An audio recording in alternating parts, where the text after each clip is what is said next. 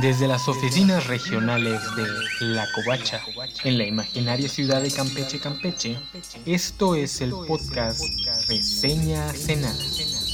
Un podcast donde reseñamos cultura pop para gente que tiene mejores cosas que hacer. Con su anfitrión, César Castañón.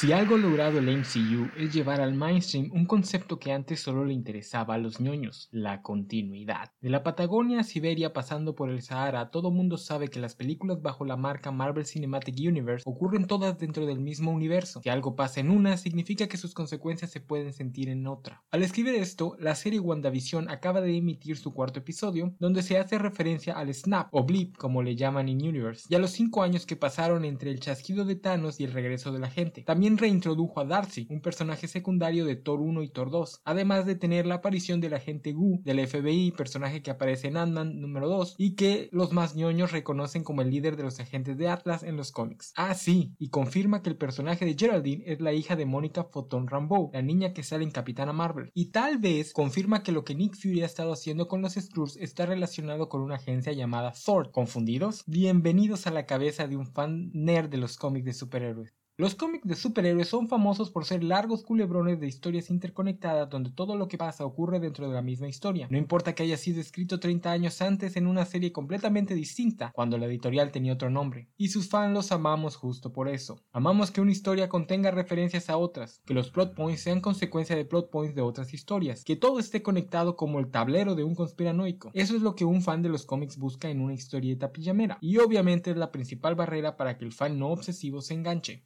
Esta idea de que toda historia es canon, de que lo que pasó en el asombroso Spider-Man 34B es importante para el cómic del poderoso dios del martillo 45C, no siempre es cool. Cuando eres fan de uno pero no te interesa el otro, no está chido que te quieran obligar a hacer leer los dos. Y el tener que andar googleando o leyendo entradas de Wikipedia o TV Drops para poder disfrutar de un producto donde dos tipos en pijama se agarran a moquetazos, se siente como hacer tarea para la materia barco. La continuidad comienza a volverse problemática mientras más y más historias sean añadidas al canon porque de repente llega un punto en el que un personaje ya no puede hacer nada, porque 15 años antes alguien escribió al personaje diciendo yo nunca haría eso. Y no es una reducción al absurdo. Recuerdo a mucha gente enojada con lo que ocurría en las páginas de Civil War porque ellos recordaban algún cómic añejo donde Capitán América y Tony Stark decían que ellos nunca se pelearían, a pesar de que yo recordaba una historia de finales de los 90 en la que el Capitán, Thor y Iron Man se peleaban por posturas políticas dispares. Cada una de las dos grandes empresas de cómics de superhéroes tiene que lidiar con esta dicotomía, crear un universo cohesionado pero a la vez lo suficientemente suelto para que el fan casual no se vea abrumado. DC intenta resolver estos problemas de la misma forma que estableció su canon, a punta de red. Los personajes de DC originalmente habitaban espacios distintos, y nadie pretendía que las aventuras de Batman en la Segunda Guerra Mundial fueran del mismo Batman que las que se publicaban en los 60. Sin embargo, a diferencia de la creencia popular, no fue Marvel quien iniciara los intentos por tejer una continuidad entre sus personajes, fue la propia DC con sus héroes de la Silver Age. De repente, Barry Allen, Hal Jordan, Ralph Dinfy y compañía convivían en el mismo mundo, y sus contrapartes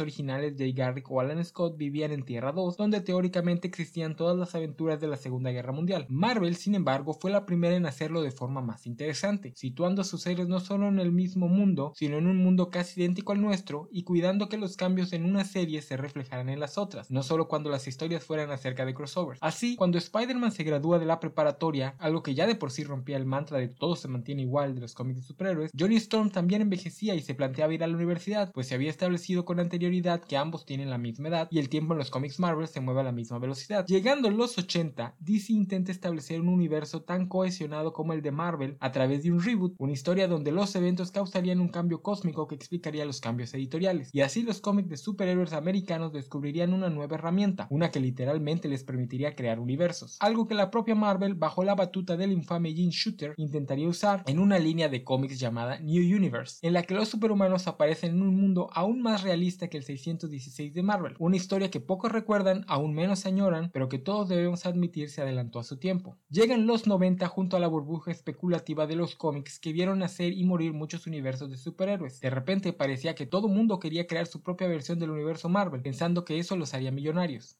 Algunos de ellos lograron llegar al nuevo milenio como el universo Wildstorm, otros se fusionaron con universos más añejos cuando sus editoriales fueron adquiridas por alguna de las dos grandes, como el caso de Milestone DC y el Ultraverse de Malibu Comics con Marvel Comics. Al final del día, solo DC y Marvel sobrevivieron propiamente, y Marvel por los pelos. Los 90 fueron una muy mala década para Marvel Comics. La burbuja especulativa y malos manejos financieros por parte del dueño de la empresa la llevarían a la bancarrota, pero todo esto no solo la afectó a ella, afectó a la industria entera. Una de las malas decisiones del dueño de Marvel fue querer entrarle al mercado directo sin la intermediación de una empresa distribuidora, lo que aceleró la catástrofe de la empresa, pero también causó que la industria entera se reconfigurara, permitiéndole a la empresa Diamond Select crear un monopolio de la distribución en Estados Unidos, monopolio que todavía hace 5 años parecía intocable. Tras declararse en bancarrota, la empresa solo sobrevivió gracias a la fusión con una empresa de juguetes, Toy Biz, capitaneada por Avi Arad y Ike Perlmutter, futuro y actual CEO de Marvel Entertainment, quienes tenían la idea como Stan Lee décadas antes de que Marvel estaba sentada en una mina de oro en lo que a propiedades intelectuales para venderle a Hollywood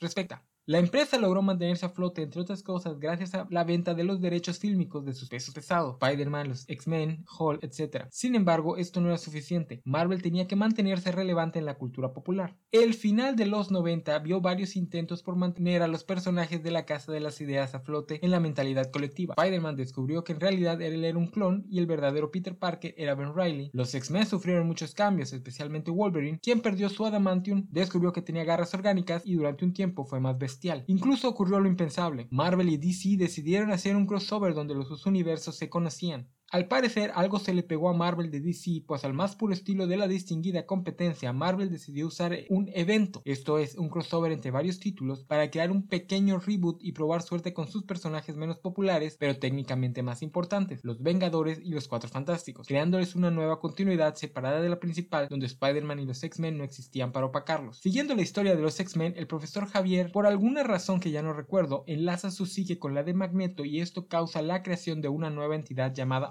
uno de los personajes más poderosos y más olvidados que el universo Marvel ha tenido. Tan poderoso que para vencerlo, los Vengadores y los Cuatro Fantásticos sacrifican sus vidas. Bueno, no, sin que nadie lo sepa, al último minuto, el pequeño Franklin Richards, el hijo de Mr. Fantástico y Sue Storm, crea un universo de bolsillo donde los Vengadores y los Cuatro Fantásticos van a habitar durante dos años. Tras bambalinas, el proyecto llamado Heroes Reborn, título que por cierto está siendo homenajeado y reusado para un evento similar este año, el proyecto Heroes Reborn fue creado para traer de vuelta a la Casa de las Ideas a dos de los dibujantes que una década antes saliera por la puerta de atrás para crear Image y causar el gran desbarajuste en la industria que los llevaría a todos al borde de la ruina. Jim Lee y Rob Liefeld aceptan usar sus propios subsellos editoriales y con ello traerse la tecnología que tan famosos los había hecho en los primeros días de Image, las nuevas técnicas de creación e impresión de cómics para llevárselos a Marvel. Cada uno sería cargo de un puñado de títulos, Cuatro Fantásticos, Capitán América, Iron Man, Los Vengadores, todos vieron sus series canceladas y relanzadas ahora de la mano de los dos famosos dibujantes y creadores de la empresa de la imagen. Esto era monumental, todas estas series habían tenido una continuidad continua desde que Timely se convirtió en Marvel Comics. Los títulos bajo la etiqueta de Heroes Reborn serían el segundo volumen para todas ellas. Otro que también vio cancelada su serie fue Thor, sin embargo, él no tuvo un relanzamiento con el Heroes Reborn, simplemente se renombró la serie como Journey into Mystery, contando historias de otros personajes como Red Norvel.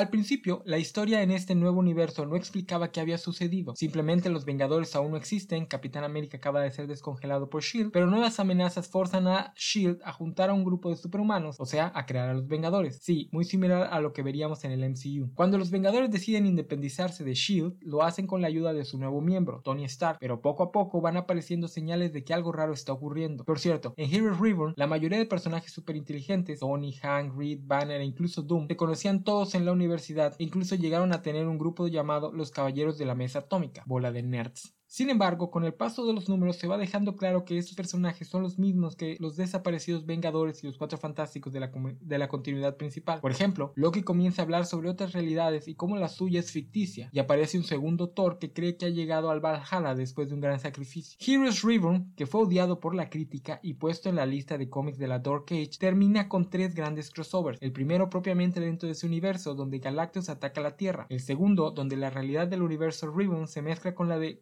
del universo Wildstorm, el subsello editorial de Jim Lee, que aún le pertenecía a Image, quitos años antes de que se pasara a DC, aprovechando que Rob Liefeld, como siempre, se había terminado peleando con todos y ya estaba fuera del proyecto. El tercer y último crossover es el que devuelve a los héroes al universo Marvel tradicional, en Heroes Return, cuando un celestial llega a la Tierra a destruir el universo de bolsillo que Franklin Richards creó. Años después, Marvel lanzaría una miniserie nostálgica de todo esto llamada Onslaught Reborn, donde Rob Liefeld regresa a la casa de las ideas por enésima ocasión. Al final del día, Heroes Reborn solo es recordado cuando se quiere hablar de todo lo que Marvel Comics hizo mal en los 90 y cómo buscando ser cool y edgy arruinaba los personajes y series clásicas. Sin embargo, para mí tiene un lugar en mi corazón, pues fue el primer cómic de superhéroes que compré en mi vida, fue un cómic de los Vengadores dentro de esta continuidad. Pero si bien no se puede negar que este proyecto está dentro de la moda extrema, tampoco podemos negar que, por lo menos en el aspecto editorial, fue un paso hacia el lugar correcto. Si bien no le sirvió a Marvel para repopularizar a sus dos subfranquicias clásicas, sí le sirvió para darse cuenta de que pueden tomar riesgos, que sus historias no tienen que estar atadas a la continuidad principal. Mientras tras Heroes Return los Vengadores regresan a su estatus clásico de la mano de la dupla de Kurt Busiek y George Pérez en una de las mejores etapas del cómic Vengador, Marvel seguiría intentando cosas nuevas. Entre ellas, la editorial intentaría algo más low-key con respecto a la continuidad, más enfocada a un cambio de tono en las historias, usando nuevas tecnologías de impresión, con el subsello Marvel Nikes, que probaría ser un éxito, lo que haría que uno de sus artistas, Joe Quesada, fuera señalado como editor en jefe por el también newcomer, el nuevo publisher de Marvel Entertainment, Bill Gemas. Juntos, Bill Gemas y Joe Quesada crearían la Marvel del siglo XXI, cuyas historias serían la fuente principal de inspiración para el proyecto, aún una década en el futuro del MCU. Gemas y Quesada, siguiendo esta idea de que la continuidad no es un anca que los deba ahogar, abren la puerta a subsellos editoriales que permiten experimentación, reinstituyen el proyecto Epic para cómics donde los autores se quedan con los derechos y crean la línea Max para historias adultas de los personajes de la casa, que pueden o no entrar en continuidad. Pero sobre todo y más importante, Bill Gemas y Joey Quesada crean la línea Ultimate. La línea Ultimate es un segundo intento para crear una continuidad nueva, ajena a las décadas de historias, para empezar de cero. La gran diferencia con otros intentos es que esta vez no buscaría crear una explicación in-universe ni buscaría reemplazar los cómics originales, y de hecho durante los primeros años ni siquiera permitirían que se considerara parte del multiverso, teniendo la puerta bien cerrada a crossovers con la continuidad tradicional. Ultimate Spider-Man, el primer título, sale en el año 2000 de la mano de Brian Michael Bendis, que como Quesada venía de los cómics independientes, siendo su fugaz paso por Hellspawn y Sammy Twitch sus títulos más llamativos, junto con los lápices de Mark Bagel, que,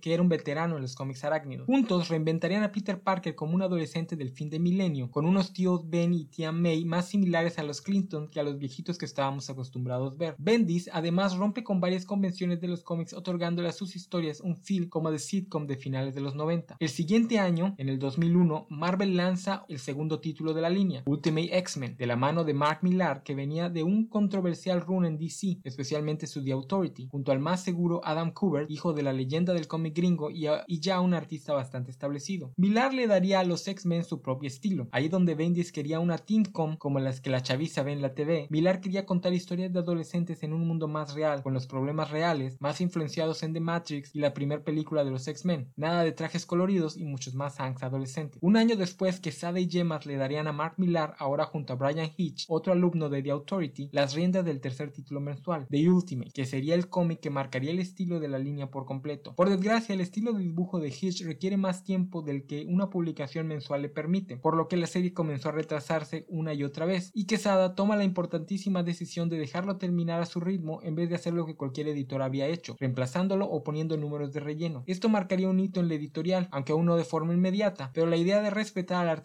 original en vez de cambiarlo para cumplir con las fechas de entrega se convertiría poco a poco en el estándar en la industria. Por último, Mark Millar y, Brian Michael Bendis harían dupla para crear el cuarto y último título regular de la línea, Ultimate Fantastic Four, a inicios del 2004. La primera etapa de la línea Ultimate termina con el combo del segundo volumen de The Ultimates y la miniserie Ultimate Galactus de Warren Ellis, que constaba a su vez de tres miniseries, Ultimate Nightmare, Ultimate Secret y Ultimate Arrival, el primer gran evento de la línea Ultimate. De ahí las cosas comenzarían a cambiar poco a poco. Bendis y Bagel aún se quedarían haciendo lo suyo en Ultimate Spider-Man un par de años más, logrando destronar a Jack Kirby y Stan Lee como la dupla más longeva de Marvel. Y Bendis no dejaría la línea hasta la desaparición de este en el 2015, pero a partir del final de Ultimates Volumen 2 las grietas comenzaban a verse. Por un lado, la continuidad comenzaba a ser un problema, lo cual es irónico porque era una línea de no más de cuatro títulos mensuales, incluso si contamos las miniseries, nunca hubo más de cuatro títulos al mes, pues The Ultimates publicó 26 números en casi 7 años. Peor aún es que nunca tuvo muchos guionistas. Bendel y Millar siempre fueron los capitanes, con gente como Warren Ellis o Brian K.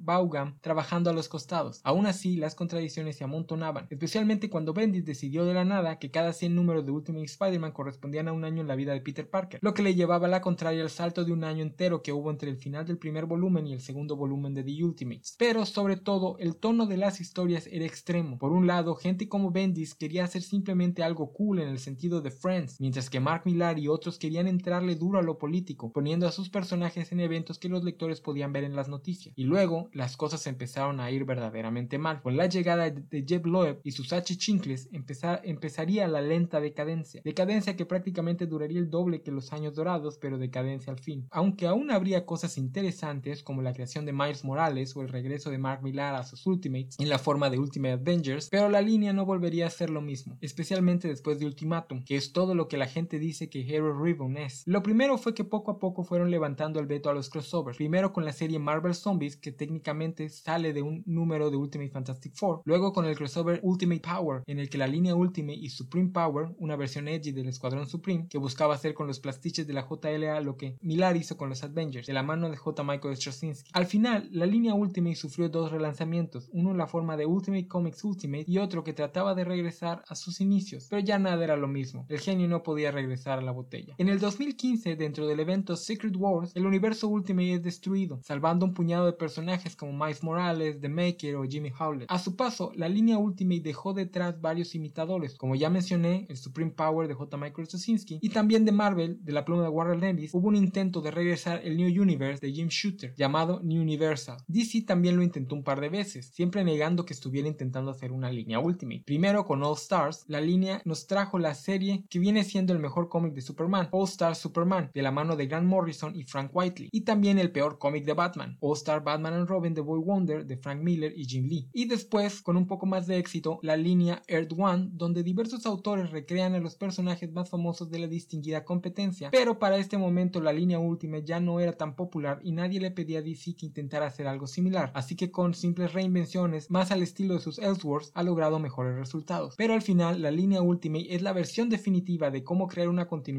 nueva, moderna y cool, haciendo lo que Stan Lee y Jack Kirby hicieron en su momento, pero con los pies firmemente puestos en el ahora, recreando lo más interesante, pero no temiendo dejar detrás lo que no se necesita, usando la nostalgia como una herramienta creativa, no como un grillete que los aprisione, un mantra que Bendy similar siempre siguieron cada quien a su estilo y que Marvel Studios y Kevin Feige siguen en sus productos del MCU, y eso es definitivo. La próxima semana toca una reseña de la década de los nuevos 10, del 2011 al 2020, pero en 15 días comienzo a reseñar la serie The Ultimates Volumen 1, y así nos iremos en esta nueva segunda temporada del podcast Reseñas Enanas. Una semana reseñaré un tema de la cultura pop que me interese, la siguiente semana un número de The Ultimates Volumen 1, y cuando termine con ese, el volumen 2. Así que la próxima semana, los nuevos 10.